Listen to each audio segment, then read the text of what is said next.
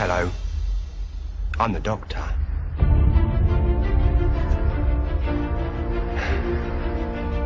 Basically,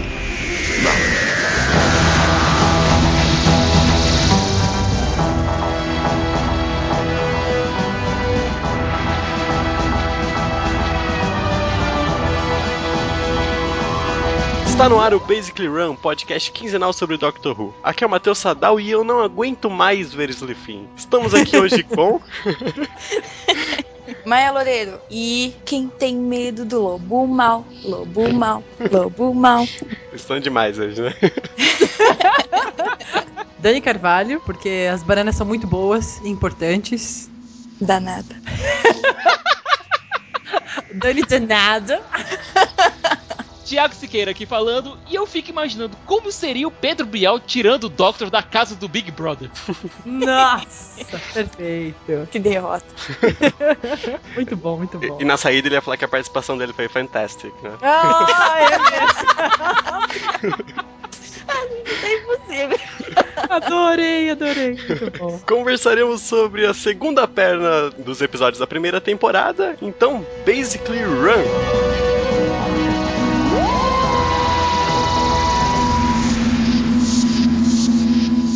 Who are you two then? Stuart Hoskins. Sarah Clark. And one extra? Boy or girl? I don't know. I don't want to know, really. How did all this get started? Outside the Beatbox Club. Two in the morning. Street corner. I'd lost my purse, didn't have money for a taxi. I took her home. Then what? Asked her for a date. Wrote his number on the back of my hand. Never got rid of her since. My dad said, I don't know what this is all about. And I know we're not important. Who said you're not important? I've travelled to all sorts of places, done things you couldn't even imagine, but you two. Street corner, two in the morning. Getting a taxi home. I've never had a life like that. Yes, I'll try and save you.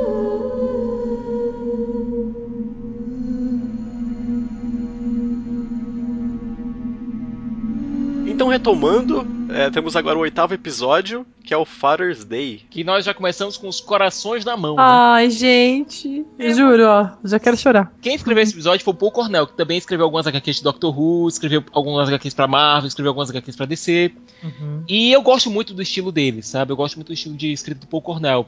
E é engraçado que eu vou voltar pra série lá na frente, lá pela terceira temporada. Uhum. E também em outro episódio de Partir os Corações. Só que aqui, enquanto lá na frente ele vai ter um episódio duplo pra desenvolver uma trama um pouco mais intrincada, aqui ele resolve fazer uma trama um pouco mais emocional, mas também que desenvolve um pouco na mitologia da série e que depois é solenemente ignorada essa mitologia, essa parte da mitologia, por todos os outros escritores. É engraçado que os, do- os dois episódios com o melhor roteiro, né? Não foi escrito pelo Russell T. Davis, né? É muito, muito estranho até, né? Sim, que é o Dalek e o Father's Day, né? Não, É. E é um dos piores é escrito pelo Russell T. Davis, né? Que dó, que Eu dó. não estou falando mal do Russell T. Davis, eu adoro o RTD. Só que nessa Uhum. primeira temporada ele não tinha encontrado ainda o tom, até porque É, Não, é, é. o tom, é exatamente isso. Pois é, e vamos ser encontrado o sinceros: o pobre do RTD já tinha problema demais tentando organizar a série, que devia estar um caos. Lógico. Sem contar ter que lidar com a saída de um certo personagem, que a gente vai comentar isso um pouco mais frente. Uhum. perfeito. É, na quarta temporada ele pega super a mãe e faz uma, Na uma segunda temporada ele já incrível. vai, na Sim, terceira sim. ele já vai, na quarta ele Sim. já vai, na quinta, cadê você? Ah, É, aí, Foi aí a meio gente um sente do falta. Doctor também, né? Ele começou assim, fraquinho, depois foi conquistando a gente, e É. depois, quem é esse cara novo? Ah, é o É, exatamente. Bom, mas vamos pro Father's Day, né? Um dos episódios que mais corta mesmo o coração. É, o tom do, do Doctor tá muito bacana. Eu acho que ali ele já conquistou a gente, né? Uhum. Depois do Dalek, a gente já tá, nossa, olha como esse cara é sofrido, né? E, e humano ao mesmo tempo, né? Puta, ele- ele é mais humano que a Rose até. É o episódio mais humano, né, da temporada. É, é lindo, é lindo. Mas vamos falar sobre. Até porque a gente entende um pouco mais sobre a família da Rose. É. E também a gente fica com aquela dúvida, pulga atrás do orelha. Qual foi o motivo que levou a Rose a correr pra- frente do Doctor? Será que foi tentar salvar o pai dela? E aí nós aprendemos as consequências de se brincar com o tempo e espaço e de se mover em certos eventos. Afinal, se o Pete Tyler, que é vivido pelo Sean Dingwall, é, tivesse sobrevivido, talvez a Rose nunca tivesse ido atrás do Doctor e talvez muitos eventos importantíssimos pra tessitura do tempo e espaço espaço nunca teriam acontecido. E a Rose faz o que qualquer um de nós faria, né? Pra onde você quer ir? Ah, eu quero ver meu pai, né? Quero pra aquele dia tal. E ali já ele falou direto comigo, né? Falou, nossa, ela fa tá fazendo o que eu faço hoje, sabe? O que eu, que eu mais queria, era entrar na tarde, e voltar lá no tempo e ver meu pai, entendeu? E salvar ele, curtir ele. Então é um episódio que mexe muito comigo, assim, sabe? Uhum. Acontecimentos muito fortes. E, e ela tá muito falando com, com quem mesmo teve essa, essa ausência, né? De alguém da família e você tem a oportunidade de buscar, de voltar no tempo, é isso que você vai fazer, né? Você não vai ficar, ah, eu quero ir, sei lá, pra Grécia, né? Você quer uma coisa sua. E ele já dá o tomzinho ali. Olha, é complicado, entendeu? Mexer ali na, na, na sua linha do tempo, não sei o que. Eu não sei se vai te fazer muito bem. Ele, ele, ele dá a dica, né? Aí que tá. Vocês não acham que ele foi um pouco irresponsável por deixar isso acontecer? Como a gente viu depois, ele sabia que havia consequências. Agora o Doctor não sabia quais eram essas consequências. Uhum. Depois a gente viu com uma série de eventos estranhos acontecendo. Com aqueles. que eu considero aqueles bichos que aparecem como anticorpos. Eles estão lá pra Uhum. tentar fechar uma ferida. Eles estão lá pra tentar fechar uma ferida que aconteceu no tempo que a Rose abriu. Porque, mesmo quando o Doctor fez grandes alterações, não foi a cirurgia sem um rombo. Aham. É, ele deu uma costurada para que o que ele fizesse pudesse o tempo continuar fluindo. O que a Rose fez foi de maneira completamente impensada e irresponsável. É ruptura mesmo, né? Uma ruptura geral no tempo, que gerou uma cicatriz imensa, que gerou uma, uma abertura imensa, que essa cicatriz tinha que ser fechada de algum modo. E isso a gente viu o Doctor tentando lidar com essa situação da melhor maneira possível, tentando salvar o Pete Tyler, do jeito que desse. E é engraçado que a própria Rose impediu, acidentalmente, claro, mas impediu que ele conseguisse ter sucesso nessa empreitada. Porque o É. Doctor ia dar uma mexida, ia conseguir dar um jeito de manter o Pete vivo. Como a Rose não conseguiu e abriu a, a fenda ainda mais, de novo, acidentalmente, ao tocar ela mesma no passado, O paradoxo, né? Que ele explica. gerando um paradoxo ainda maior, Uhum. ficou impossível salvar o Pete dessa realidade. Complicado, né? Bem complicado. Agora é bacana que a gente viu um outro lado da, da Jack, a gente viu o. Sim. Pois é, a gente viu o Mickey fazendo ainda mais besteira, mesmo pivete.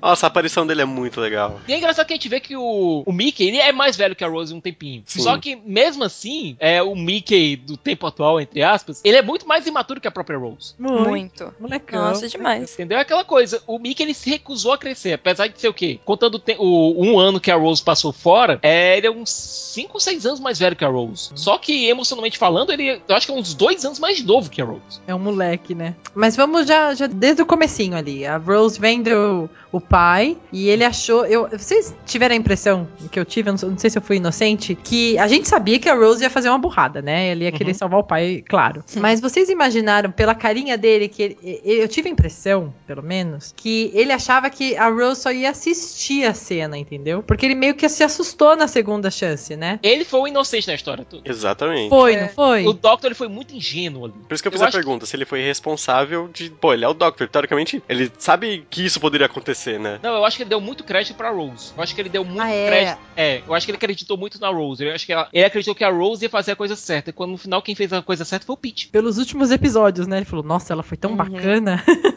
né? Ela soube lidar com tanta coisa e foi tão bem mais madura que eu, não sei o quê. De repente, ela faz aquilo tudo e ele, ele dá uma chamada feia, né? Aquela, aquela cena na casa que a Rose vai na- no apartamento lá dos pais, né? A cara que ele tá de namorado que não tá suportando a cena, não é muito engraçado? Aí depois ele começa.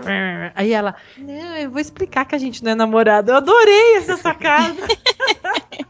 Porque, olha, É por isso, É, né? uma Não das poucas vezes, a gente já tinha visto alguns relances do Doctor tendo sentimentos românticos pela Rose. Uhum. E mesmo que assistia a série clássica, viu que o Doctor teve poucos interesses amorosos de fato, com a Romana sendo um deles. E mesmo assim ainda tinha aquele. teve aquele diálogo, e eu sei que a gente não vai falar muito da série clássica aqui, mas que eu acho bom falar, que o quarto Doctor diz: Você é uma mulher bonita. Provavelmente. Como se ele não tivesse muito interessado em romance, nessas coisas. O romance mesmo só veio aparecer a partir do oitavo Doctor, com aquele beijo que ele deu apaixonado na Grace depois da regeneração dele. Que, ele, que começou a ter esse- essa coisa do Doctor romântico, do namorado perfeito. Começou no oitavo, caiu um pouco no nono, mas ainda estava existente, e depois voltou com muita força no décimo e décimo primeiro. E aqui a gente não, a gente tem uma dinâmica de casal mesmo, e de casal tenso. Muito, muito casal tenso.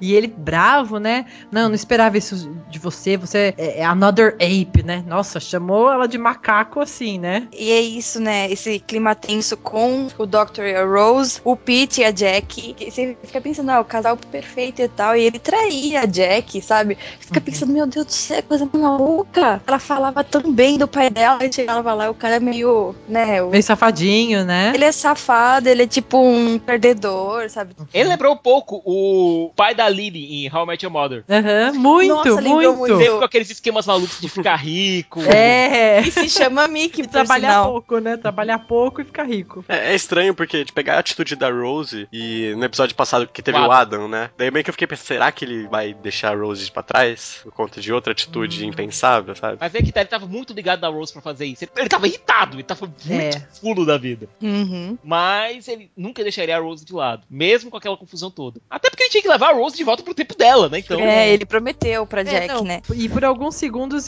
na hora que ele vai embora, lá todo mimimi, né? De, de namorado bravo. Não, vou te deixar mesmo. Eu até achei, eu falei, nossa, ele é capaz, eu acho. Não, não, Aí- ele, ele Aí depois fazer ele tipo fez toda uma que- cena, né? Ele ia Aham. fazer tipo aqueles pais que ameaçam deixar a criança no meio da estrada porque eles estão brincando. Muito. Vou te deixar aí e vou embora.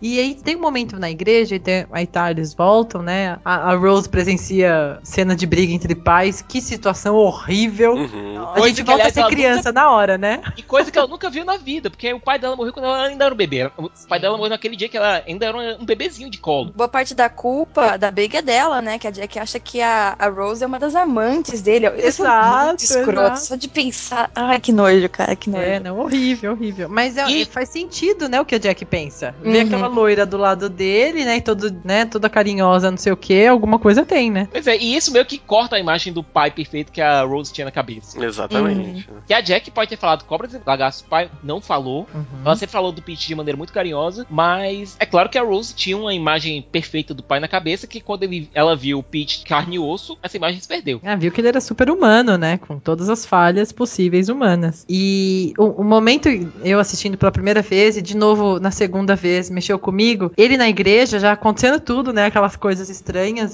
os vírus, como muito bem disse o Doctor. Eu acho que ele pega um casal em específico e pergunta sobre a história deles, né? Uhum. E aí ele escuta e fala, tá vendo como vocês são importantes? Eu achei isso muito bacana, que eu durante o episódio eu fiquei pensando, por que salvar eles, né? Uhum. Por que a gente é. Por que, não é? Assim, coisas que eu acho que todo mundo pensaria. Pra mim é a melhor cena do episódio. E Não engraçado é porque. lindo. Engraçado porque não envolve a Rose e o pai dela, sabe? Exato. É uma coisa totalmente aleatória ali, mas que conta muito sobre o Doctor. né? E é um Uhum. tema que fica ressoando não só nessa temporada, mas em todas as temporadas. É, o Doctor Sim. dizendo ninguém é desimportante. E Exato. até mesmo no momento que o Doctor meio que se desvia disso, que é lá na frente dos especiais, lá em Waters of Mars, Uhum. esse tema ainda volta com força. E é isso que vai dar o tom, e, e eu acho que é ali que ele sequestra a gente, assim, pra, pra amar muito, pra ser Ruvian, sabe? É assim, olha, a sua história é importante, é por isso que a gente vai. Eu vou fazer de tudo pra te salvar. E no final das Uhum. contas, a Rose tem um momento com o pai dela, que ela não só queria, mas precisava, contínuo espaço temporal precisava. Uhum. Porque a própria história dizia que a, alguém estaria segurando a mão do Pete quando ele morresse. Ou seja, foi um paradoxo de destino. E que no final das contas, quem salvou a história toda foi o Pete. Ele basicamente aceitou o destino dele, né? Pois é, É. Ele, e ele disse: Eu quero ser um pai pra você, Rose. Hum. E esse é o único modo que eu tenho pra fazer isso. Ai, gente, eu vou chorar de novo. É muito lindo, muito bem escrito. É incrível. Tipo, ele sacou que ele tinha que morrer, né? Ele sacou que era um ponto fixo. Ele precisava morrer. Porque o carro continuava voltando. De qualquer forma, É ele, aquilo ia acontecer, né? É, vale uma janelinha sobre a Jack? Jack maluca. Adoro quando o Doctor, é, alguém vai explicar alguma coisa pra ela e ele faz um olhar pra cima, assim, sabe? Ai, não, não- nem começa. E quando ele dá uma ordem nela, né? Total, perfeito, perfeito. Do as I say, Jack. E Na hora que ele vê lá a Rose, o quê? Ela é filha? O quê? Ela também se chama Rose? Adoro aquela maluquice. Porque ela meio que não entende. Ela, e honestamente, a Jack, ela não tem capacidade de compreender aquilo ali. É, porque, muita se- coisa segundo a Rose, a Jack não sabe ligar o CD player, né? Uhum. Então, a, pra cabeça dela é muito aquela É situação. muita informação, ela, ah, não, filha, nossa, e você teve uma filha comigo que também se chama Rose, você é doente, né? Tipo. Agora, só um detalhe que a Dani falou sobre os monstros. Assim como boa parte dos designs feitos pela, nessa primeira temporada, aliás, quase todos, é, os designs dos monstros foram feitos pelo Brian Hitch, que vocês devem conhecer é, de um HQ chamado Os Supremos, volumes 1 e 2, que é a reimaginação dos Vingadores pelo olhar do Mark Miller. Eu posso falar só mais uma coisinha sobre o pai da Rose? Vocês falaram, né, que ela tinha aquela imagem perfeita do, do pai dela. Eu acho que essa imagem, ela foi. Só quando ela percebeu que o pai dela não era perfeito, foi quando ele disse isso pra ela. Porque ela falou, né, ah, a gente. Uhum. ela- Esse ali é a história pra mim, a gente ia fazer piquenique. Aí ele fala, esse não sou eu. É quando ele saca que ele morreu, né? É, É, tipo, ele tira essa imagem da cabeça dela. é, ele mesmo que constrói a outra parte, né? Olha, o que eu posso fazer é, é neste dia. Então é neste dia que a gente vai viver, já que você Uhum. tá aqui e tal. Então eu vou te abraçar e vou fazer isso por você pra você continuar a sua vida. Mas tudo bem que a gente não foi pro parque, que a gente não teve piqueniques, né? Tudo bem. Porque ele, ele ainda teve alguns minutos de vida, né? Ai, a mais do que ele gente. devia ter tido. Coisa linda, né? Bom, é, The Empty Child. A primeira vez que pudemos gritar. Primeiro episódio do nosso querido Moffat. Não era o primeiro trabalho dele com o Dr. Who, ele tinha trabalhado com livros antes, agora foi o primeiro Isso. trabalho que ele fez live action. Temos mais um ali que nos é apresentado, hein? Captain Jack. Ai, Capitão Jack é incrível, cara. Arrow Man! Agora, na minha opinião, são os melhores episódios. Father's Day, The Empty Child, Doctor Dances. É, só vem coisa boa agora, né? Gente, esse é o segundo episódio do Mofá de Doctor Who. O primeiro foi Doctor Who and the Curse of the Fatal Death. Que é Não é canon! Não é canon! Ah, mas é, ué. Esse episódio olha, é tão engraçado. Posso ser sincero, o Atkinson ficou legal como Doctor. Ficou muito bom. Cara, esse episódio é muito bom. Eu chorei demais. Eu o realmente também daria um Doctor legal. Aliás, é, e o Hugh Grant ele foi realmente convidado pra ser o nono Doctor no lugar do, do Eccleston. Só que ele não aceitou porque achava que a série não ia pra frente. Tome, né? que tá Tome, fazendo tome. Mas ele fez um grande garoto, então ele tá perdoado. É, isso é verdade, isso é verdade. E a gente gosta dele anyway. Esse episódio me lembra algo que a gente conversou no primeiro podcast sobre ter medo de algumas coisas, né? Ai, gente, vamos lá. Are you my mommy? É... mommy, are you my mommy? Gente, eu não posso ver máscaras até hoje. Eu tenho muito mais medo por causa deste episódio do que Slipknot usando máscara. Vocês estão entendendo? Sabe? Do que essas bandas assim, é, from metal, super dark, que usam máscaras de gás. Nossa, para. E tava acontecendo todo o Blitz, né? Mas vamos lá, o que, que tá acontecendo nesse episódio? Eu tenho um fetiche por Segunda Guerra Mundial. Eu adoro histórias que se passam na Segunda Guerra Mundial. Eu acho um período extremamente rico, é, turbulento, terrível, mas em matéria de história é um período extremamente rico. Uhum. E é engraçado como poucas vezes o Doctor voltou pra Segunda Guerra Mundial. Ele tem poucos episódios nesse- passados nesse período. Apesar de, ter, de serem bons episódios e terem carregado elementos bacanas. Dito isso, a Rose com o Union Jack no meio da Segunda Guerra Mundial. É, não. Fazendo um cheers, né? Frente ao, ao Big Bang. Desmaia. Não, a Rose tá, tava menininha neste episódio, né? Desmaia. cai no colo do Jack. O Jack todo fanfarrão. E aí a gente já sente o tom também de que Jack gosta de meninos e meninas. Exatamente. É Não, é ele é um personagem omnissexual. Eu. Qualquer coisa que se mexe, pra ele tá valendo. Ele gosta de tudo, tudo. Árvores, pedras. né? É tudo, é tudo. O próprio Doctor explica mais tarde: olha, a humanidade se espalhou pelo cosmos, então. Adoro essa explicação. E super moderna e sutil, né? Que eu fiquei pensando, ok, eu sou adulta, tô assistindo e já me, me diverti, dei risada. Falei, "Ai, que bacana, super moderno, que britânico. E mas se eu, e se eu sou uma criança? Ok, entendeu? Passa por Exatamente. cima. Você, é, se você for Passa. criança, foi imaturo pra entender essa referência, você passa por cima. Passa muito por cima e tranquilo, né? Não é nada pesado, é, é ok. Mas e aí, o que, que tá acontecendo neste episódio? O Doctor recebe um chamado de emergência de Comov, que aparentemente é um roxo que ninguém consegue, deduz- ninguém consegue traduzir. É, ele até fala que são, o vermelho é só pros terráqueos, né? Perigo pra vermelho é só, não, não sei o que. É, eu, eu entendo como esse lilás, é um roxo mais clarinho, né? E aí? Aparentemente precisamos do circuito de tradução da tarde pra ter uma tradução pra português de Mov. boa, boa. E esse sinal de emergência leva ele para o meio de Londres, no meio da época da Blitz da Segunda Guerra Mundial, quando os ingleses estão perdendo feio a guerra. Até a própria fotografia dos dois episódios, tanto do Empty Child como do Dr. Dances, é uma fotografia mais pesada, mais escura, mais dark. Enfatiza bem o momento que eles estão vivendo, né? E lá ele tá atrás de, um, de uma nave alienígena que caiu por lá. Enquanto isso, ele se separa da Rose, se separa da Tardes, como sempre acontece, É. e a Rose vai acabar no topo de um dirigível. Como é que ela pegou naquela corda? Ela não, Não sei. percebeu que a corda não estava conectada ao dirigível. Ela foi muito loirinha, né? Nossa, demais, demais. Ela vacilou tinha- muito. Não, eu, que super burrinha, hora que vi aquela corda, eu falei, ah, what? Onde você vai, mulher? Você tá subindo ali pra, pra alcançar a Kid, né? Faz o Kid descer. grande monstro da semana são Mommy!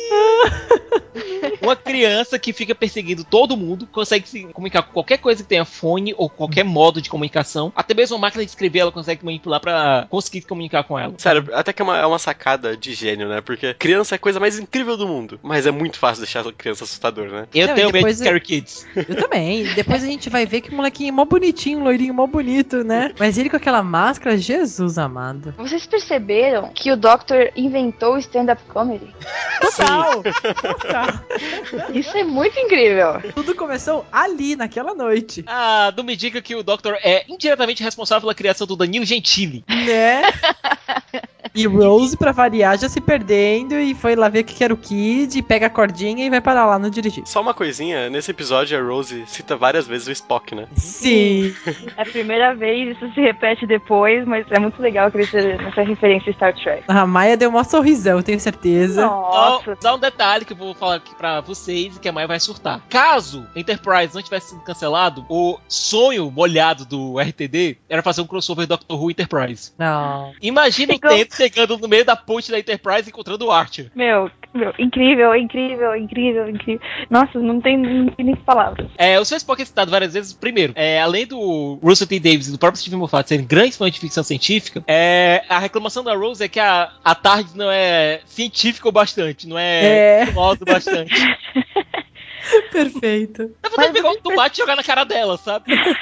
Mas, Mas é vocês bem a perceberam, no, no começo, assim, na primeira temporada, a tarde não é tão tecnológica, é uma coisa mais orgânica, até, até É. o, né, a sala principal dela, as cores, as formas, você não dá muita ideia de ser tipo uma máquina, que Uhum. nem é as tardes do Eleven. Parece um bicho mesmo, parece uma- um organismo vivo. A, a Tardes do, do Eleven, ela tinha aquela personalidade dela, né? Ela faz o que ela quer. E ela, é a mostra sexy, isso, né? Ela é a sexy. É, ela não vai pra onde o Doctor quer, ela, ela vai pra onde ela quer. E ela mostra isso muito nas atitudes dela. Mas a do nono Doctor não mostra tanto isso, mas mostra pelo, pelo design dela, né? Que ela é um organismo vivo. Sem contar que a- é, essa parte do, do nono também é propensa a ter seus arrombos de, de personalidade. Vide ela ter deixado a Rose fora de casa um ano, né? Exato. Bom, mas voltando pro episódio. O Doctor descobre que tem uma- um grupo de crianças, é, basicamente, pulando de casa em casa pra pegar comida que sobra, lideradas por uma moça chamada Dance, que age meio como se fosse a mãe desses meninos perdidos. Mais ou menos como se fosse a Wendy dos Garotos Perdidos. E, enquanto isso, a Rose encontra um galã meio Tom Cruise, meio Maverick, Com sotaque, né? American. isso, É, meio que Maverick, meio do seja. Top Gun, que é o Capitão Jack, vindo pelo John Barrowman. Vocês gostaram da, da introdução dele na série? Tudo a ver com o personagem. Gostei. Tudo a ver. A cara dele, a cara dele. E é um personagem que se mostra arrogante, prepotente, mas prepotente, engraçado, meio cheio de si, meio tratando os outros como amadores, até porque o Doctor meio que não tá no melhor do seu jogo nesse episódio, pelo menos não no começo, não até chegar aquele momento que ele samba na cara de todo mundo, né? É, não, e o Doctor não vai muito com a cara dele, né? E ele deixa isso muito, muito claro. Pô, não gostei muito de você, ok. Mas Por eu enquanto. senti, um- é, Por mas enquanto. senti um ciúminho também ali, né? Sim. ciúminho. Ali Rolou forma, um ciúminho. ali forma um triângulo amoroso na cara, né? Gravíssimo, Só é. que tem um pequeno detalhe, que a gente vai comentar, que eu vou comentar nos próximos episódios sobre esse triângulo amoroso. Que depois virou um quadrado, só que depois virou um triângulo de novo. depois virou um quadrado. O Russell T. Davis é meio. é meio promíscuo nesse tipo de Ele coisa. é, ele é, ele gosta. Bom, é, os três tentam descobrir esse mistério dessa criança que fica rondando as ruas de Londres atrás dessa, desse grupo de garotos liderados pela Nancy. E cujo toque consegue transformar outras pessoas também em meninos assustados monstruosos com a máscara de gás no lugar da boca procurando pela mãe. Mal e mal explicando, é como se a criança fosse um Borg, que fosse transformando quem lhe toca ao redor em Borg também, em zumbis. Adorei, Só que adorei. zumbis que ficam é, gritando aí atrás da mamãe, ao invés de cérebros. É, Perfeito. um- é uma criança vazia que fica procurando pela mãe. E, aliás, como o próprio Doctor explica, é que criança não destruiria o mundo pra encontrar sua mãe? Exato. E ele ganha muito sobre a Nancy, né? Ele, quem você perdeu? Tem alguém aí, né? Ele, ele ganha isso nela, né? É, é muito bonito como o Doctor vai lendo as pessoas, né? Ao longo dos episódios. No final, há um cliffhanger que o, o Doctor consegue descobrir é, um hospital onde tem pessoas internadas com essa condição. E ele descobre que essas máscaras não são máscaras, mas estão fundidas no rosto das pessoas. Uhum. E são feitos de osso, como se fizessem realmente parte do corpo dessas pessoas. E recebe a ajuda de um médico, o Dr. Constantine, que eu tenho certeza que deve ter sido referência ao Constantine mesmo. E ele, o Jack e a Rose acabam o episódio basicamente num canto, cercados de Empty Childs, prontos para serem abduzidos também. É quase igual o, o The World War 3, né? Que é o Mickey e a Jack estão bem encurralados. É. tá Todo mundo em perigo, né? Geralmente os cliffhangers do Doctor Who terminam com todo mundo na merda. É aquela coisa. Como o Doctor vai escapar dessa grande rascada? O pior de tudo é que a solução é a coisa mais bizarra, né? E, e faz todo sentido do mundo. Exato. E faz tudo. E eu fiquei olhando assim, como? Ca, ca, ca, ca, hipopótamo! Vá já para o seu quarto! Estou muito irritado com vocês! Vá já pro quarto! E quem não iria? E quem não iria, minha gente? Só Melhor faltou é o chinelo na mão, né? Só faltou o chinelo e a cinta. Uma havaiana de pau, Sonic. Só faltou, só faltou a Havaiana na mão e a cinta na outra. E a frase que segue, tipo, nossa, ainda bem que deu certo, que seriam últimas palavras muito escrotas. Mulher. Ele tá fazendo muito do improviso, sabe? Seja o que Deus quiser, entendeu? Então esse é o modo superante dele. É. Agir do nada e esperar para que apareça uma ideia. Ele é muito genuíno, né? Pois é. Ele é muito, muito sincero, muito ele. Como diz uma outra certa personagem que não deve ser falada agora, isso não é um, é um plano, é ter esperança. Sim, é a mesma coisa pra mim. É isso. E aí os kids começam, né? As pessoas começam a andar pra trás e, Pois né? é. Salva a própria Nancy, né? Acaba Pois salvando é. a própria Nancy. Porque isso acontece com todos, que eles como funcionam comumente em colmeia, quando um começa a cumprir uma ordem, todos eles começam a cumprir essa ordem. Uma coisa meio bizarra, mas que faz sentido dentro da lógica do episódio. E aí temos a aparição de um outro item que vai aparecer novamente, novamente na série, que é a Squareness Gun. Sim. Que é uma arma que dispara raios em quadrado. E que depois a gente descobre que ela funciona como também tem um- uma função de Ctrl Z, de desfazer. É o Ctrl X, Ctrl C. É, muito bom. Só que aparentemente essas funções consomem muito da bateria. E também descobrimos que o Doctor destruiu a fábrica onde faziam essas armas e que no lugar criou-se uma plantação de bananas. O que, que ele não destrói nessa vida? né? I like bananas. Bananas are good. They are great for source of potassium. É muito bom. E Ah, daí a mas- gente vai conhecendo melhor o personagem do Jack, né? Que ele falava que era um time agent. Aí ele falou assim: então, não é bem assim, eu não sou É. um time Não, ele, agent. ele ou foi um time agent, ele foi um time agent. O Jack ele foi um agente do tempo, que é Uhum. basicamente o Sign Corps, são polícias temporais. Por algum motivo, a agência do tempo tirou dois anos de memória da cabeça dele. Por conta disso, ele resolveu se revoltar e começar a enganar agentes do tempo e ganhar o dinheiro deles e quem sabe uma- tirar uma casquinha também, né? É, ele vira um, um bandidão É safado. um mercenário, né? Ele é o Pronto. Han Solo do. Não, não. Eu, Nossa. é exa- ele não é exatamente o Han Solo, eu acho que ele tá mais pro Sawyer. Eu pensei nos é, dois. É mesmo. Ele é muito sóio, ele é aproveitador, ele tá dançando conforme a música mesmo, fazendo uma alusão ao próprio episódio. E do nada, enquanto ele, é, enquanto o Jack sai pra tentar resgatar eles usando a nave dele, o Doctor e a Rose ficam sozinhos. Então a Rose tem a brilhante ideia de do nada convidar o Doctor pra dançar. Por que não? Por que não, né? O mundo vai acabar, nós estamos lascados, vamos dançar. E- Esses minutinhos antes, até quando ficam os três ali no abre e fecha, porta e teto, sabe? Meio Scooby-Doo, né? Gente, eu ri tanto, eu adorei ver os três juntos. Ali eles já me ganharam. Eu falei, nossa, olha que legal, seria muito bacana se eles começassem a viajar juntos. Vocês sentiram isso também a primeira Eu, vez? senti, eu queria Aham. aquela. Eu gostei daquela dinâmica, gostei Eu muito. também, eu também. É, no começo eu pensei, ah, é um companion novo, que maneiro, né? Não vai ser É. só Rose. E ele é divertido, ele é inteligente, né? E bonitão. Uhum. E aí, É, o que mais? perfeito. Rose pede, pede a mão do Doctor para dançar. Ah, Ainda chama, ainda fala é, Captain Envy, né? Adoro quando ela dá uma sacada assim. Muito Hum. bacana. E, novamente, você tem o, o Jack chamando de vez em quando o Doctor de Spock. Sim. Continua da zoação. De todo modo, é, na hora que eles iam começar a dançar e estavam tendo aquele diálogo, assim, de DR, discussão de relacionamento bem clássico, chega o Jack e salva eles e leva eles pra nave. E eles descobrem que toda ameaça tá vindo da nave, que o plano do Jack era o seguinte, uma nave cai em plena Blitz e atrai um Time Agent, diz, olha, eu tô aqui com uma nave bacana pra vender e tal. E quando esse Time Agent vai pegar a nave, depois de pagar uma recompensa pra ele, aparece uma bomba alemã e explode a tal da nave e todo mundo só ganhando. E de vez em quando o Jack ainda sai dando uma casquinha no Time Agent, seja ele homem ou mulher.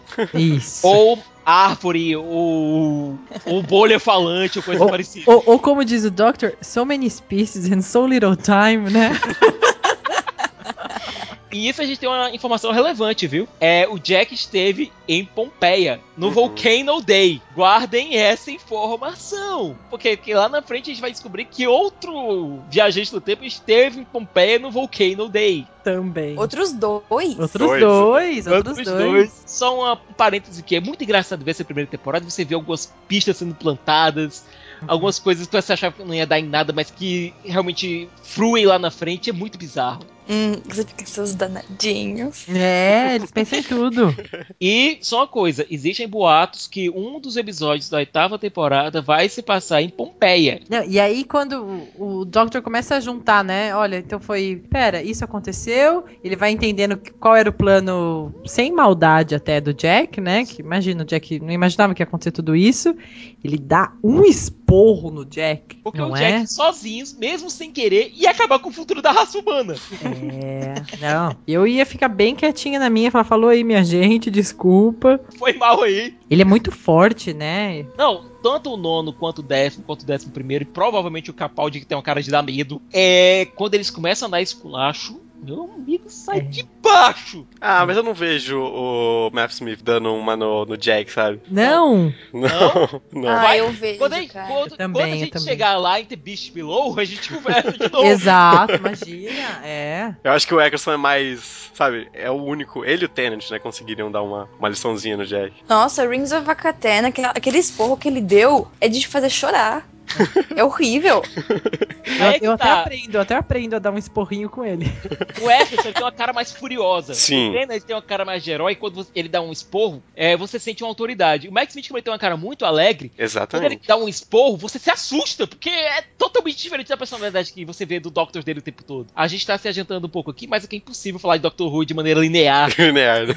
Wibbly Wobbly Timey Wimey. Não dá, gente, exato, desculpa. exato. Bom, é, o Doctor descobre que aquela é uma nave médica chula que funciona basicamente com é, nanodroids que reparam é, tecidos vivos desde que eles têm uma matriz. E descobre que o irmão da Nancy, que não era exatamente irmão, é, foi a primeira matriz que eles encontraram, que foi um menino caído no chão, basicamente morto. Uhum. com uma máscara de gás fundida e procurando pela mãe. Então, os nanobots, eles, eles acabam, como a gente acabou de sair da nave, eles entendem que aquele é o padrão normal da raça humana. Pra eles, eles vão consertar, né? Vai todo mundo ficar assim, que é assim que é o correto, né? Eles têm que curar todo mundo, então os outros É. estão defeituosos, né? E nisso, quando os nanobots fazem isso, como se trata de ambulância de guerra, eles também equipam é, essas pessoas que eles consertam com habilidade de batalha. Então, por Então, isso são que a- super fortes. É, tem habilidade de rápidos. comunicação, são rápidos, eles têm essa mente em colmeia, por isso que acontece tudo isso. Quando você vê a explicação, ela é simples, mas complexa ao mesmo tempo e faz sentido dentro da lógica do episódio. É muito mofar isso.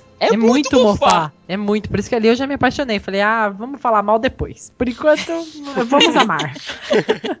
certo? O Doctor, ele entende uma coisa, que na verdade a Nancy ela não era é, irmã da criança, ela era mãe. Sim. Só que como ela era, é, era uma adolescente de, 15, de 14, 15 anos, poxa, se hoje em dia uma adolescente grávida já é um escândalo, imagine nos anos 40 em plena Segunda Guerra Mundial. Exato. Os pais fizeram o favor, porque na época, qual era o costume de se fazer? Era mandar a criança, a, a menina grávida para um convento e renegar a filha pelo resto da vida. Os pais eles esconderam a menina e depois, quando a criança nasceu, disseram que não, que só irmão, é, irmão dela. E acabou ficando nessa história. Mas a Nancy era mãe. E quando os nanoboys perceberam que o DNA matriz era diferente do DNA que eles tinham consertado, então eles começaram a funcionar e o Doctor deu aquele Everybody lives! Everybody lives, Rose.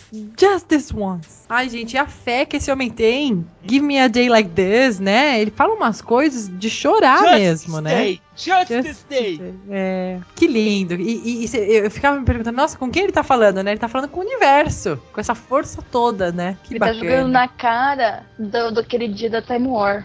É. Aí é que tá, é nesse momento que ele começa a curar as feridas da Time War realmente. É, A gente teve o episódio do Dalek que ele lidou com, a- com os traumas que ele tinha, mas ainda tinha uma ferida muito aberta, muito exposta. Uhum. Foi aqui que ele começou a fechar essa ferida um pouquinho. Até a verbalizar sobre, né? Não, hoje vai todo mundo viver, né? Pelo menos hoje. E gritar e tal, né? É difícil, né? E aquela coisa, a Rose deu um pequeno spoiler pra Nancy sobre o final da guerra. Uhum. E é engraçado que a Nancy, olha, eu tô aberto a acreditar que vocês são viajantes do tempo, que esse pessoal veio do espaço, mas não consigo imaginar por um futuro pra Inglaterra. E quando a Rose diz que é londrina, ela diz, você não é, tipo, alemã? Uhum. Não, não sou de Londres. sou londrina e vou te contar uma coisinha. Nós ganhamos. É, que lindo. É um spoiler pequeno, mas é um spoiler. É um blaster spoiler, né? Total. É, Legal imagina. que o Doctor, pra manter todo esse movimento de sigilo, diz pro Fuxin, olha, você é o belo do médico, conseguiu curar todo mundo aqui, pronto.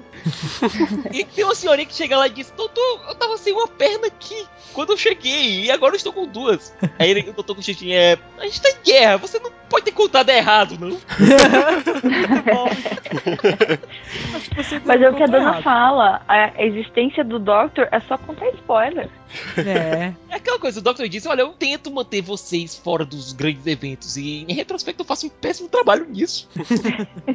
Bom, prosseguindo, prosseguindo. Próximo episódio. É o seguinte, Só, o Jack... só o finalzinho lindo, né? Pois é. E aí finalmente o Doctor dance. E no final, o Jack já tinha resignado-se pra morrer, usou o protocolo de emergência dele de pegar uma hipervodka. uma hipervodka martini e disse: Ó, isso aqui tá muito açucarado, nunca mais volto aqui. É, é muito bom. E É o Jack tá resgatado pelo Doctor, pela Rose e, e acaba se tornando parte da tripulação da tarde. E, e é engraçado, né? Tipo, ele aceitando a morte, né? Futuramente, veio umas coisinhas. É, Pois é, né? Isso faz Doctor ruim em ordem linear. é. Spoilers.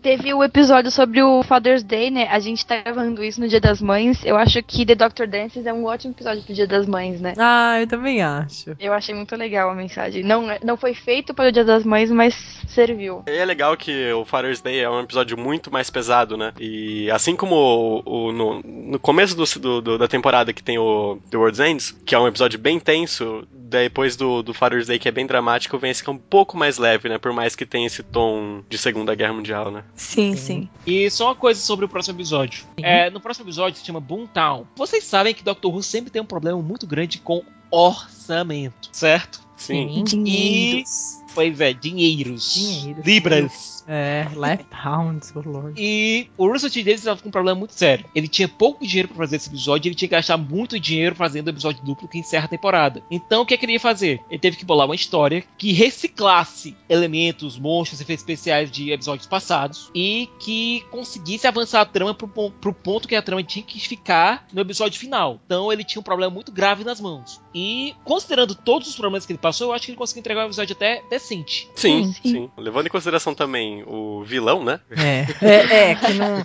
Né, que cá, cá entre nós não ajuda assim muito.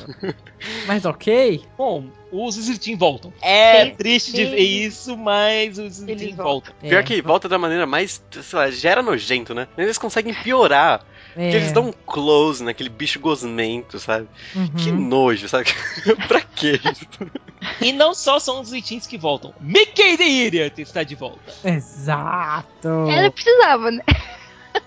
É, a gente começa a se acostumar com o Mickey agora, né? Sabe, sabe o que é É. engraçado? Aquilo que vocês falam dele ser gay, não sei o quê? Tipo, o, o ápice da friend zone dele, sabe? Ele chega assim, nossa, Rose tá fantástica. Daí um olha pro outro assim, tipo, ah, ok, vão se beijar. Não, eles dão um abraço. Muito friendzone, total. e aquele abraço assim meio esquisito. E olha, é, eu vou ser sincero, eu fiquei com raiva da Rose nesse episódio. Além dela manter o Mickey na friend zone, ela fica com raiva porque ele tinha arrumado uma peguete. É, é verdade. Tipo, O que você ela espera que ele faça? É, ela trata o cara feito cachorro e fica irritado porque, porque Né? ele arrumou outra pessoa. Tipo, Não, by, by the way, ela tá andando com um cara, né, que tem uma postura 100 vezes melhor que o Mickey. Acaba com o coitado. Deixa ele na friend zone e fica bravinha. não, não, não, sério, Rose Tyler. Vamos ser escroto assim lá na tarde, né? Tem uma coisa nesse episódio também que lembro que a Maia falou no podcast passado que a série tenta empurrar o Eccleston como um sex symbol, né?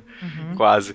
E nesse meio que acho que eles jogam pro lado, principalmente com o Jack ali do lado, né? Nem tem É. como tentar fazer isso com o Jack ali. Porque é, o, o Mickey chega e fala que agora ele tá preocupado porque o, o Eccleston é orelhudo, então ele não se importa, mas o Jack já é sacanagem, né? É.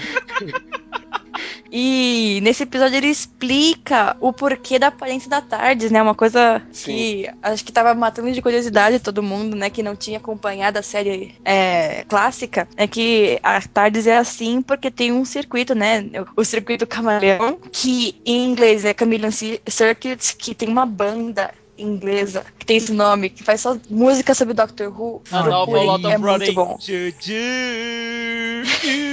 Olha que legal, né? É muito boa essa banda. É com o Nerymon e o Charlie So Cool Like do YouTube, né? Que eles são grandes youtubers. E eles são grandes Ruvians, eles fizeram essa banda. Tem dois CDs, procurem lá. Bom, o que, que teve de importante nesse episódio? Bom, Tirando Bad Bad Wolf, né? Mais Bad É, Wolf. mais Bad Wolf. Que aparece É. da forma mais bizarra possível, né? Porque começa a tocar a música do Doctor e falando, mas Bad Wolf tá me perseguindo, não sei o que, todo lugar que a gente vai tem isso. É só uma coincidência. Uhum. É, Mas mais a Rose fica com uma pulga atrás da orelha, né? Tipo, Pois é. Ela fica É. mais bolada que o, que o Muito É. mais, muito mais. O Doctor pensa, ah, lê dos números grandes. É. E ela já tá assim, não, essas coincidências talvez não existam, né? Alguma coisa o universo tá tentando falar, né? Uhum. Pois é, é falado novamente sobre a Fenda em Cardiff, que Uhum. é utilizado para abastecer a, a TARDIS, é, que foi um pouco abandonada nas temporadas do, do Moffat, mas que é uma coisa muito presente nas temporadas do Russell T. Davis, da TARDIS aqui de vez em quando ir para Cardiff para reabastecer utilizando a energia da Fenda. É aquela coisa, sem Gallifrey, então o Doctor teve que arrumar fontes alternativas para abastecer a TARDIS. Então, O que faz sentido, né? Total. a questão novamente do Doctor ter cometido um crime grave durante a Guerra do Tempo é levantada aqui e também tem a questão da TARDIS ser um ser vivo e ter uma consciência lá dentro do console. Uma Uhum. consciência, aliás, extremamente poderosa, capaz de fazer coisas nível consciência cósmica da Marvel, sabe? Uhum. Esse negócio da, da- dos acontecimentos da Time War, você disse que é na conversa entre ele e a Slifin? Isso. É. Essa- esse diálogo é sensacional. né? É lindo. O quão forte você é pra me mandar morrer. Forte Pois é, porque depois que o É. E a galera. Que aliás, é legal ver o Doctor agindo com o pessoal, né? Sim, tem Uhum, uma gangue, sim. muito legal. Ver agindo com o Jack, com a Rose e com o Mickey. Filha. É- Ah, e aquela cena que o, que o Jack dá, dá as ordens, ele fica mal bolado. Né? Uhum. Aí, aí ele. Não, tá certo, tá certo, esperando pelas ordens. senhor. É o que o Jack disse. Funciona muito bem essa química. E é engraçado ver que. E isso sem malícia nenhuma, mas aos poucos o Jack vai se apaixonando pelo Doctor. De Isso é- admiração mesmo, né? Admirando. eu acho que ele tá realmente nutrindo sentimentos românticos pelo Doctor. E esse que é- seja a grande virada pro Jack. É, concordo. Ok. Ou seja, o triângulo amoroso deixa de ser ter a Rose no centro e acaba tendo o Doctor um pouco pro centro também. Até porque, como aparece o Mickey também, o negócio vira mais um quadrilátero e depois vira um, um pentágono com a É. peguete. Que aí é uma. Chega a como- incomodar, né? Incomoda até. Pois é, muita gente. Uhum. Mas no caso do Jack, isso é importante pra própria evolução do personagem. Até porque mais, pra- mais pra frente o Jack vai dizer: olha, É. teria sido pra mim melhor continuar sendo canalha antes de te conhecer. Porque foi o Doctor que foi a grande redenção do Jack. Aí que tá. Eu acho que esse e, a- e o coração da Tardes, o coração da Sexy, foram os dois grandes crescimentos que o episódio trouxe pra mitologia de Doctor Who. E foram duas coisas que mexeram muito com o Jack também. É, Bom. é mais ou menos como, por exemplo, o que a, a Rose é pro Doctor, o Doctor é pro Jack, né? Uhum. Meio que É. um- Uhum. Ótima referência, é isso? Sim, mas duas coisinhas que eu queria falar, desculpa, gente. Vai lá. Primeiro, ela, a, a Rose fala de um, de um lugar pro Mickey. Esse, esse negócio me deu arrepio. De um lugar chamado Woman Wept. E o continente é uma, como se fosse uma mulher chorando. Uhum. Caraca, eu lembrei de- de- direto de Weeping Angels. cara. E outra coisa, juntando com o que o Matheus tinha falado, né, que eles eram close nos live-in, né, que nojento Uhum. e tal. Meu, e foi pior ainda porque ela, se- ela mostrou os- o lado sadomasoquista dela, a jantar com algemas, é do jeito que eu gosto, tipo, É. que É a caeca, né? Meu, quando você achava que não podia ficar pior. Olha, parafraseando Mamonas Assassinas, imagina só como é o sexo dos Zizitim. Não, não, não vamos nem imaginar. Não, não. Cena horrível que me veio. Se bem que a cada episódio eles estão superando, né? No próximo tem uma cena que é bizarríssima também, mas a gente chega lá, né? No Bad Wolf. Bom, Bad Wolf. Salve, salve, amigos da nave Big Brother. Salve, salve! Eu chorava de rir. O que, que o Doctor tá fazendo no Big Brother? Perfeito, perfeito. Melhor começo ever. Sensacional. Como vocês iam imaginar uma série de ficção científica fazendo crossover com Big Brother e The Wicked Link? Vocês perceberam, nessa primeira temporada, o Doctor não viaja tanto que nem nas outras, né? Nas temporadas, ele, vai- ele vai pra outros planetas, outros, outras eras e tal. Nesse, ele meio que fica ou na idade da Rose, É. ele foi lá no, no Satellite 5, depois ele volta lá, sabe? Ele repete muito a história dele. É muito diferente dos outros, né? Falta de orçamento! Faz sentido e explica muita coisa, hein? E tem um programa de moda aí com o Jack que eu juro que eu não entendi. Não, what not to wear, não era? Ele fica peladão e ele fica tipo, yeah, tô peladão, feito É, é, tudo montão, gente. E a pergunta, Olha. né? Da onde ele tirou o laser? Ah, É.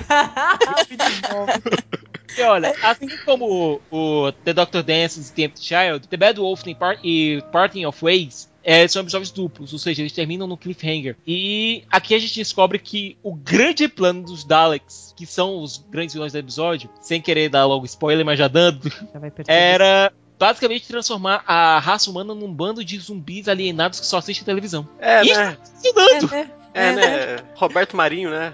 Total. Globo Filmes. E é isso que acontece, né? Tá explicado? Ok, gente, boa noite. Muita coisa foi me explicada agora. Não, e o pior é o seguinte, que todos os programas que, a, que o Satellite 5 agora faz broadcast são programas baseados na televisão do século XXI. E existem 60 Big Brothers acontecendo ao mesmo tempo. Imagina aguentar o Bial dando 60 discursos de... Isso não é vida, isso não é vida. Não. Não, não, poeminhas, poeminhas, poema, poema estilo Bial, não, para. É por isso que a humanidade virou um bando de acéfalos! gente. É, total. E os Daleks que estão por trás de tudo, já sabemos. Esse episódio se conecta diretamente com o The Log Game lá atrás. Os Daleks eles vinham com esse plano há séculos, alienando a humanidade aos poucos. Quando o Doctor derrubou as estações de notícia, não existia mais programa nenhum. Não existia mais notícia nenhuma, não existia nada sendo é, mandado pra nenhum canto do planeta. O planeta entrou em colapso. Então os Daleks entraram com essa programação de reality shows malucos o tempo todo. O que, aliás, é uma puta crítica a esses reality shows em si. Eu não sei como é, o Channel 4, que é quem tinha a licença do Big Brother na Inglaterra, liberaram isso. É uma, uma crítica enorme, imagina. Porque tava lá o logotipo do Big Brother inglês. Tava lá É. tudo. E foi tudo autorizado pelo Channel 4. Quem for olhada nas, é, nos créditos do episódio vai ver lá que aquilo foi autorizado pela, pelo Channel 4. Sim. E é uma coisa bizarra de se ver. E é uma crítica muito ferrenha, muito ácida e muito inglesa de se fazer. Entendeu? Uma coisa- é, é um humorzinho, né? A gente dá uma risada, mas a gente se sente dolorido até, né? Incomoda. Tipo, a humanidade toda não tinha. O planeta foi pros, pras cucuias, é, existiu tempestades correndo o tempo todo, a televisão mantinha todo mundo preso em casa em estado de pânico e anestesiado com esses episódios. Por isso a humanidade nunca evoluiu pra ser o que o Doctor sabia que ela ia se tornar, que era o Uhum. quarto grande império humano. Ou seja, foi um plano muito escroto por parte do Daleks, e muito efetivo, inclusive. Dalek sendo É. Dalek, né? Daleks é. É. do Dalek. Só que dessa vez eles, os Daleks geralmente eles têm uma, um approach muito, muito direto, muito físico. Só que como os próprios Daleks eles precisavam de matéria orgânica para criarem novos Daleks que haviam sido destruídos durante a, a Guerra do Tempo, eles utilizavam esses humanos que se eram os perdedores dessas competições para gerar material para criar novos Daleks. Bom, e isso que o Thiago acabou de falar basicamente acontece no Departing of the Ways, que é a continuação do Bad Wolf e o season finale da primeira temporada, né? É. Agora só uma coisa, gente. Estão assistindo Doctor Who pela primeira vez, certo? Uhum. Já existia um histórico de companions morrendo. Tem o seu amiguinho chato que assistiu a série clássica do lado, falando do Edric. Uhum. E falando que o, o sexto Doctor achou durante boa parte da temporada dele que a Perry tinha morrido, certo? Ou seja, Uhum. os companions morreram. Naquela hora que a Rose foi desintegrada, deu aquele pânico assim. Deu, eu falei, já era. Porque a gente já tá amando a Rose, né? É, a gente já se identifica muito com ela, né? Aí, tipo, ela não morre. Ufa, ela não morre. Aí no final do episódio, puta que pariu, não! Né? Por que Ah. não morreu a Rose, sabe? É, Aquele bem mal, né? Já Não, que era pra então- ir alguém que fosse a Rose. Não, e tem outro detalhe sobre o episódio que, primeiro, ele é- introduz uma pseudo-companion, uma coisa que o- que o RTD e o Moffat vão adorar fazer pelas próximas temporadas, que é uma moça que o Doctor encontra e que é bonitinha, que é legal, que é alegre e tudo, Hum. e que ia virar companion e que acaba morrendo, certo? Que no caso é a Linda com Y. Pois é, e que morre de uma maneira tão escrota, sabe? E você fica assim, não! Porque é uma personagem... Ela parecia uma garota bacana, sabe? ela é meio bobinha, mas ela é uma menina legal, né? Você conseguia simpatizar com ela. Tipo, a gente simpatiza mais com ela do que com o Mickey, por exemplo. Com certeza. Foi uma perda muito grande na, na série, né? Nesses episódios, pelo menos. E eles citam Torchwood nesse episódio. Primeira vez que eles citam Torchwood. Sim. Bem de relance. Bem de relance, é, é, as pessoas ficam tipo, o que, que é isso, Torchwood? É aquela coisa do, do Doctor Who de colocar sutilmente as pistas, né? É. Que eles sabem Uhum. fazer muito bem. Só uma coisa, apesar de nesse ponto a renovação da série já ter sido confirmada, animada pelo pessoal da BBC, eles gravam a série inteira antes de ser exibida. Então eles não tinham ideia de que a série ia ganhar uma, uma segunda season. Então o RTD colocou esse, esse gancho aí e esperando pelo melhor. É, foi totalmente assim. E deu muito certo, né? E nesse episódio temos a revelação do que finalmente é Bad Wolf. No final, a Rose é jogada pelo Doctor de volta ao tempo dela e a TARDIS é trancada. Enquanto isso, ele tenta salvar a Terra da invasão dos Daleks. E aí é que tá. O único plano que ele encontra pra destruir todos os Daleks acabaria acabando com toda a vida na Terra também. Ou seja, ele teria, estaria repetindo as ações dele durante a Guerra do Tempo. Dessa vez com o planeta adotivo dele. Então ele voltou pro mesmo dilema que ele estava na Guerra do Tempo. Destruir o mundo e destruir os Daleks, ou então deixar os Daleks virem pra frente e esperar pelo melhor. Nesse caso, o Doctor acaba escolhendo o caminho covarde, entre aspas, que seria o de tentar enfrentar de frente. E Deus Ex Machina. A Rose absorve o, o coração da TARDIS e É. volta com a TARDIS de volta para o Satélite 5 e salva o Doctor dando uma de Fênix negra. Ah, ah, não, eu ia falar mais do. Dr. Manhattan, né? Que ela vê tudo, né? É. I am the E é bad mesmo. wolf, né? Ela, o Bad Wolf se cria a si mesmo na figura da Rose e espalha as palavras da Brecha do Tempo pra criar como se fosse um guia pra chegar lá. E eu ainda digo uma coisa: a presença do Bad Wolf foi tão forte que chegou a interferir com certos dispositivos lá na Guerra do Tempo. Sim, Uhum. com certeza. Time Vortex. Como eu tô dizendo, falar de Doctor Who em, de maneira linear é muito difícil. É. É, e ela fala, né? Ah, the time words ends today, né? E a gente não e, sabia o que ela tava falando, a gente achava que era por conta do fim dos Daleks, mas não. É. e é muito legal porque, né, isso acontece algumas vezes e tal. Uhum. Aí depois a gente cita isso. Ah, agora só uma dúvida. E eu vou deixar aqui essa dúvida plantada lá. RTD. Foi o momento que mimetizou Bad Wolf ou o Bad Wolf que se apossou do momento? Hum. Uh. Olha que, que bacana isso, hein? Bom, e o único jeito que o Doctor encontra pra salvar a Rose, que o corpo humano não foi construído pra aguentar esse tipo de força, como o do Coração da Tarde, foi absorver ele mesmo o vórtice temporal. Ele faz beijando a Rose. É, foi o primeiro beijo Hum. entre eles. Tem a, tem a Rose Fênix Negra, como o Thiago disse, e ele dá uma de vampira depois, né? Total. Total. Ai, que lindo. Foi lindo, foi um momento lindo, né? Nós meninas amamos. Sim, a gente tava esperando esse beijo há muito tempo. É, e foi num momento lindo, tipo, para te salvar, né? É, aí ele vem com um momento lindo, aí ele destrói nossos corações. Os Daleks são destruídos pela Rose. O Jack, que tinha morrido, ele é revivido pela Rose Bad Wolf. Uhum. de uma maneira meio esquisita, é, como depois a gente vai saber mais tarde. E eles entram de volta na TARDIS e deixam, deixam o Jack lá. Eu acho que o Dr. mal tinha reparado que o Jack tinha sobrevivido até ele ter aparecido lá na frente. Com certeza, ele não tinha dado ideia. Só que no momento que o Jack apareceu e o Doctor reparou isso, o Jack tinha se trans- transformado em outra coisa. Daí apressa o Doctor de sair. E outra pressa também porque ele estava num, o Doctor estava morrendo por conta de ter absorvido o vórtice temporal da TARDIS, o coração da TARDIS. E todos nós sabemos o que acontece quando o Doctor começa a morrer. Ai, gente. Ele engana a morte. Só que ele podia acabar sem cabeça, com duas cabeças, sem nariz. É, sem dentes. Quando vocês assistiram, vocês sabiam que ia acontecer isso? Não, eu não. Eu também não.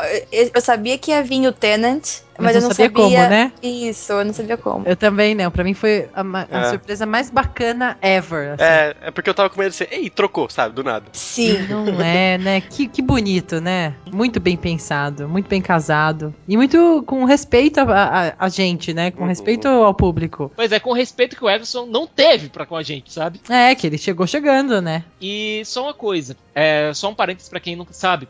É, Doctor Who foi criado em 63. Portanto, era difícil manter o mesmo ator fazendo o Doctor. Especialmente porque o William Hartnell, que era o primeiro Doctor, ele já tava muito velhinho, tava muito doentinho na época que ele tava fazendo o personagem. Uhum. Então a BBC criou um expediente genial. Como o Doctor é um alienígena, então foi criada uma, uma ideia de que quando o Doctor está prestes a morrer, o corpo dele muda, ele se regenera. E todas as células desse corpo se transformam em, se modificam, criando um novo corpo para ele, que pode ser de qualquer idade, gênero, etnia. É uma loteria. É uma, loteria. Entendeu? E, Sim. nesse caso, saiu o Christopher Eccleston, que disse que só queria fazer uma temporada, provavelmente por problemas sérios com a, com a equipe de produção da BBC. Ninguém nunca soube explicar isso direito. Alguns dizem que ele só tinha realmente contrato para uma temporada e resolveu não, não renovar porque ele já tinha feito o que ele queria fazer. Outros dizem que houve uma briga feia entre ele e Russell T. Davis. É, fofocas de bastidores, né? Pois é, isso nunca foi muito bem explicado. Uhum. Então, o Russell T. Davis chamou um cara com quem ele tinha trabalhado numa série, numa minissérie de Casa Nova, Sim, e que era um dos maiores fãs de Doctor Who que ele conhecia, né? chamado David Tennant. Ê! E que é, na minha opinião, o melhor dos 12. Foi mal aí, Sim, gente. com certeza. Vocês são High malucos. five. Ele é lindo, ele é lindo. É engraçado quando você assistiu o especial e depois você vê. Assisti hoje, né, de novo. Gente, como ele tá novo. Muito, é, muito fofo. muito Tá bom. novinho. E assim, você fica triste quando o do Doctor vai embora, mas quando o David Tennant aparece, ele começa a brincar e tal, mas tipo, ele não, não perde o fio da meada, né? Ele já Isso meio fofo, que- né? Sim, isso faz com que a perda não seja tão grande, né? A gente tem que lembrar que esse Doctor ele veio muito traumatizado, ele veio muito dolorido por conta da Time War. Uhum. No momento que ele conseguiu superar esse trauma e poupar a Terra do destino que ele tinha dado pra Gallifrey, ele superou a Guerra do Tempo. Ele- É. a partir daquele momento ele podia realmente ser o Doctor que ele queria ser. Por isso tem uma discrepância muito grande da personalidade. Ela é discrepância não, é evolução. é isso, evolução. Pois é, da personalidade do nono pro décimo Doctor. Primeiro, a gente viu que o nono, ele, mesmo indiretamente, a gente viu que o Doctor tinha se surgido sozinho. Ele não tinha tido uma companion, ele não tinha tido ninguém do lado dele. O décimo não, ele surgiu de um momento muito amoroso, de um momento muito carinhoso com a Rose. É. Então, essa diferença do surgimento, da origem dele, de como ele apareceu, influenciou certamente na personalidade do Doctor que a gente vai ver a partir de agora. Eu acho que justamente por isso, né, por ele ter surgido dessa, desse amor todo e tal, ele foi uma pessoa mais alegre, fez com que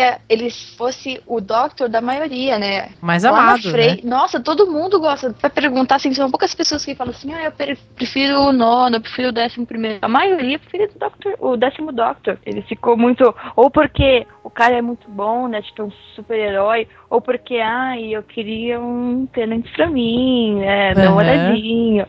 É muito. Ele é muito Mas humano, é. né? Ele é muito humano. Sim. Mas aí, Ele, enquanto ele é o- legal, ele é um amigo legal, ele é um namorado perfeito, né? Uhum. Check, check, check. Check, ele vai É. cumprindo todos os checklists. Enquanto o nono ele é um soldado, o décimo é um herói, na melhor Exato. acepção da palavra. Uhum. Ele é um super-herói, até a capa dele, até o, o casaco que ele vem Nossa. adotar, funciona quase como uma capa. Ah, ele é isso. Olha como a gente derrete, né? E ele já chega chegando, né? New teeth, that's weird. Ah, Barcelona? Só uma coisa, viu?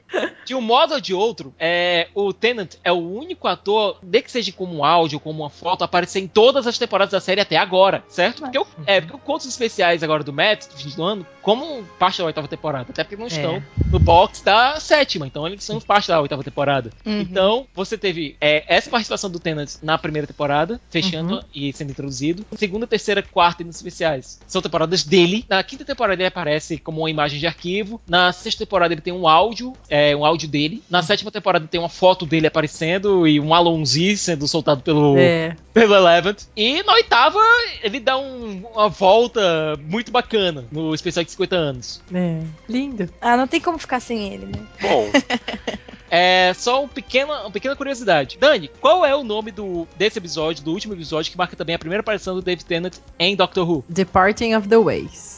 Pronto. Pra quem não sabe, o Tennant ele apareceu num filme chamado Harry Potter e o Cálice de Fogo, interpretando um vilão chamado Bartol Crouch Jr. Uhum. No livro, o último capítulo onde esse personagem aparece se chama Departing of the Ways. Nossa. Capítulo 36. É muito bom! Mind blowing. É muito bom isso. Isso porque o Russell T. Davis é um Potterhead de primeira categoria. Ai, é incrível isso, é incrível isso. Obrigada. Explode. É, obrigada, obrigada. Explode muito. Nossa. Se fosse o último do Tenant, seria ainda mais incrível, né? Por isso que o episódio se chama The Parting of the Ways, apesar de a Parting of Ways aí não ter tanto parting assim, né? Uhum. É só pra ser bonitinha e, e os Potterheads morrerem. Exatamente. Perfeito. E tipo, a série é minha, eu que mando, eu faço tudo. Nada mais justo. Nada mais justo. Ai, gente, que lindo. E que belo começo, né? Que belo começo. E, e o Russell T. Davis cita Harry Potter, J.K. Rowling diversas vezes. Uhum. Isso é muito legal, né? Não só Star Trek, como também. Acho que também Star Wars, né? Uhum. E Harry Potter. Sim, que bacana. Não, Star Wars quem cita é o Moffat. Delete. Sim que a gente, né, deu, deu tchau pro nosso querido Nine e falamos olá para o Chan. Lindo. é um comentário geral sobre a primeira temporada. O que, que foi ela pra vocês? Bizarra. Define Foi- tudo, né? É, ela foi, mas pra- também foi muito emocionante. Ela mexeu com uns pontos ali, né, do nosso coração, que você fala, nossa, eu vou me apaixonar por isso mesmo, e, e já estou dentro e já fui hooked, né, aquele verbo bem, bem inglês mesmo, já me caçaram ali, me deram um gancho, né. Ela é a mais instável de todas, né? A mais É. montanha-russa, né? E a mais fraca também, mas você sente que o pessoal que tá trabalhando ele tá meio que tateando pra encontrar o rumo. E Uhum. eles encontram realmente. A segunda temporada, pra mim, é uma das melhores da série. Sim. E eu tinha falado, né, no último episódio que eu ainda não estava apaixonada por Doctor Who, né? Uhum. Apesar de Isso. Dalek ser muito bom, eu não estava apaixonada ainda. Mas nos episódios do Mofá, não, eu não tive como não, não cair Foram- pra essa são os melhores, né? São os melhores. Eu, São eu falo muito muito bons. com propriedade, é. E o Mofá, ele mesmo fala, né, que perguntaram uma vez numa entrevista qual o episódio que ele mais se orgulha. E ele cita The Empty Child. Olha. É, Ele tem isso, assim, como uma, uma coisa muito querida. E várias pessoas, assim, vários Rubens com quem eu conversei falaram também, ah, eu gostava, assim, de Doctor Who, mas em The Empty Child eu amei. Então, assim, aguenta até esse episódio que você chega lá. E seja bem-vindo, né? Sim. A este mundo maluco aqui. We are basically running this world. É. Perfeito. Finalizando o podcast agora. Então, sobre a primeira temporada de Doctor Who, encerramos aqui, né, o primeiro arco. Então, seria interessante os nossos participantes darem seus recados finais e seus contatos para os nossos ouvintes. Então, gente, se quiserem contatar a gente né, nas redes sociais, meu nome no Twitter, arroba Maia Loureiro, com Y. Eu vou estar lá, pode mandar perguntas e comentários e tal, eu estarei ali para falar com vocês. É, eu sou a Dani Carvalho, Drive Underline Star no Twitter, ou no Face, se quiser me chamar lá também, me procurar. É Daniela Carvalho. E vamos papear, né? Vamos conversar muito sobre Doctor Who. E eu sou arroba Thiago Siqueira F, Thiago com TH. É, também tô no rapaduracast.com.br, no semacomrapadura.com.br. E, e olha, a promoção tá vindo. Nós temos quatro Blu-rays de Doctor Who pra sortear. Uhul! Os quatro vão pro mesmo ganhador, viu? Que eu quero manter vocês é, hooked pra todas as promoções. Não quero mimar muitos de vocês ao mesmo tempo. E eles são de uma temporada do Matt Smith. Então, vamos segurar um pouquinho mais. Vamos deixar vocês um pouquinho mais ansiosos. Mas vai valer a pena. Vamos acompanhando junto, todos nós. E quem quiser me seguir no meu Twitter é arroba mrsadal. Estamos por aí, em algum lugar do tempo e espaço. E até a próxima edição.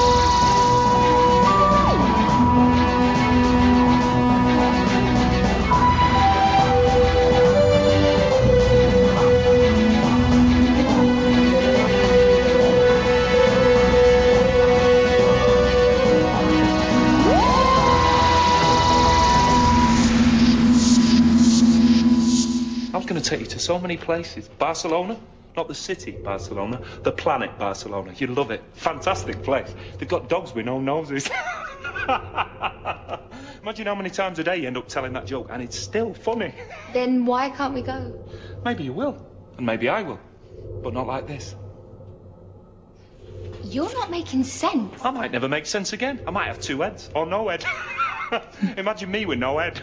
And don't say that's an improvement. But it's a bit dodgy, this process. You never know what you're going to end up with. Don't Stay away! Doctor, Tell me what's going on. I absorbed all the energy of the time vortex, and no one's meant to do that.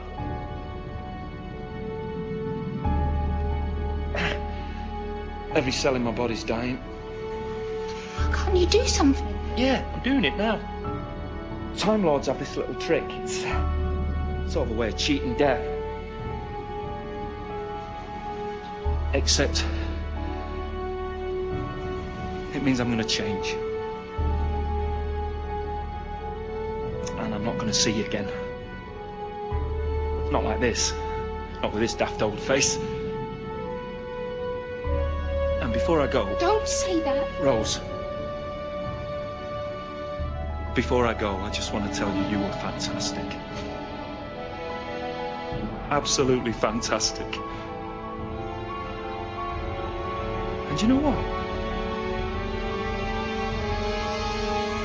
So was I.